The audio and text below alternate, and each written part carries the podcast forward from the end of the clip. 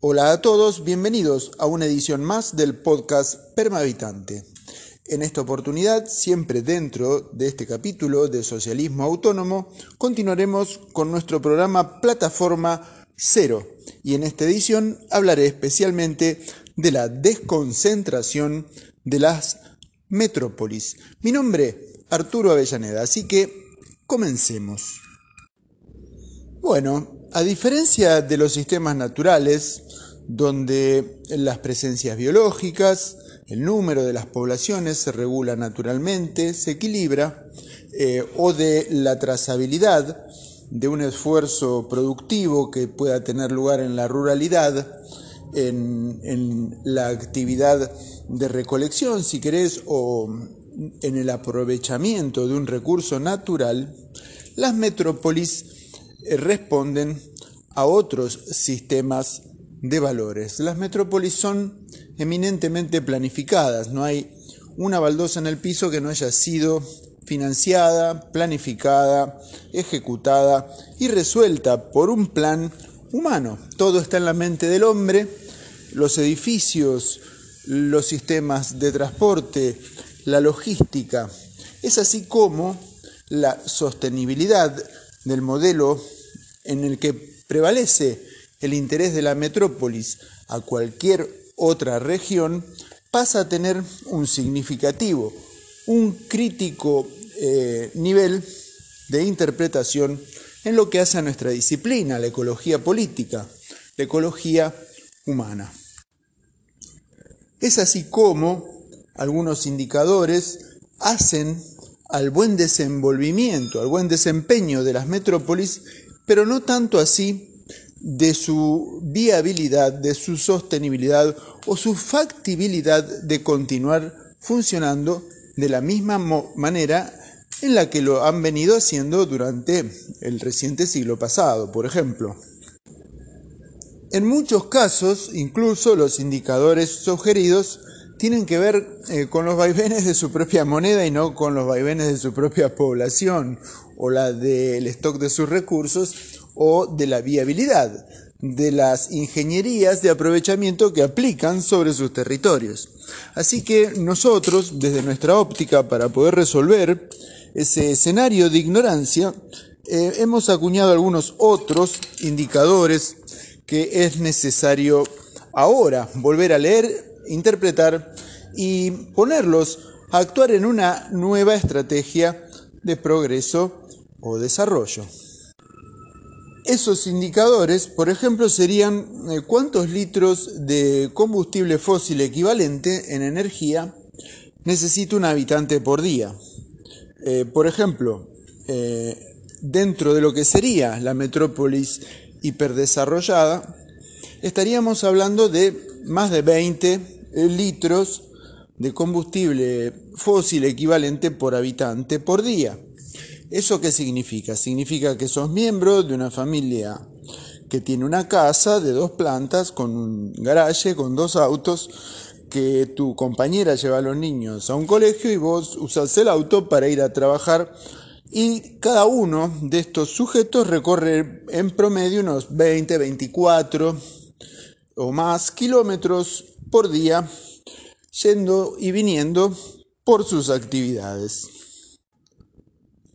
Otro indicador interesante de observar es el, rendimiento de los alimentos, cuánto rinden calorías hora eh, el alimento que consumís, cuánto lleva entonces un atleta, cuánto necesita eh, un trabajador de la construcción o un pescador en alta mar en calorías hora para poder mantenerse activo, para poder sostener su musculatura y la temperatura de su cuerpo en la función que cumple. Es interesante.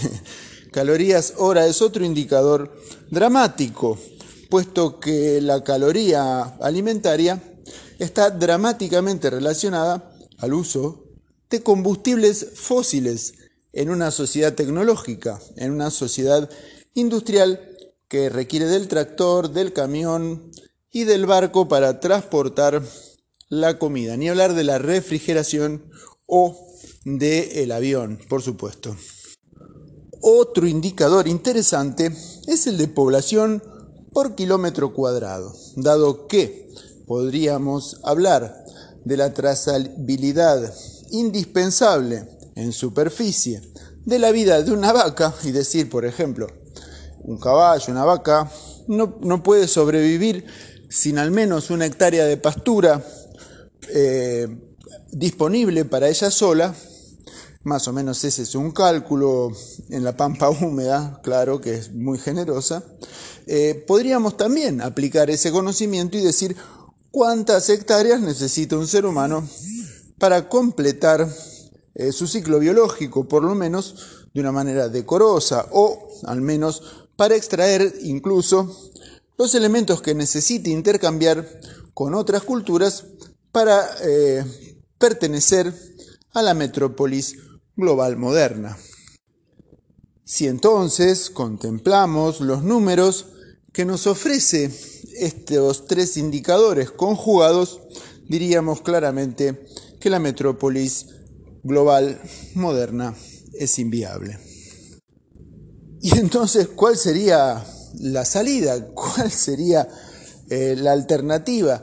¿Cómo construir entonces un modelo de vida que sea digno de ser vivido, cuyos índices de satisfacción humana coincidan con aquellos en los que uno desea pasar sus vacaciones, como la gente que vive en esas islas del Pacífico o a la vera de esos bosques en la cordillera o cerca de esos ríos y esos montes en el litoral argentino. ¿Cómo, cómo podríamos lograrlo? Si conjugando estos tres indicadores con la crisis energética, los modelos de producción de alimentos que agotan el suelo y la densidad poblacional sugerida, los números no cierran para nada. La solución no es novedosa. Existen modelos múltiples de desconcentración de las metrópolis que rompen la linealidad de esta vertical de ascenso social que parece seguir proponiendo la educación formal y sugieren la diversificación de las artes y el regreso a las actividades que iluminaron la vida de nuestros abuelos cuando entonces no habían dejado el campo. Claro que sí, las gallinas, los caballos, más eh, cerca de la tierra que del asfalto.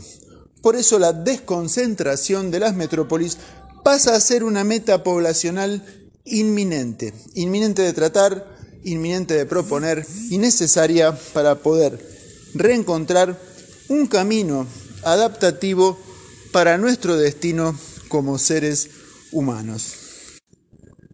Y esto ha sido todo por hoy. Eh, gracias por escuchar. Si te interesó o querés participar, espero tu comentario en las redes sociales. Si podés también, eh, compartilo. Si necesitas eh, más información, podés buscarla en nuestro portal de noticias permavitante.com.ar. Mi nombre, Arturo Avellaneda, y los espero la próxima semana con otro podcast de la serie Plataforma Cero en el Socialismo Autónomo. Gracias.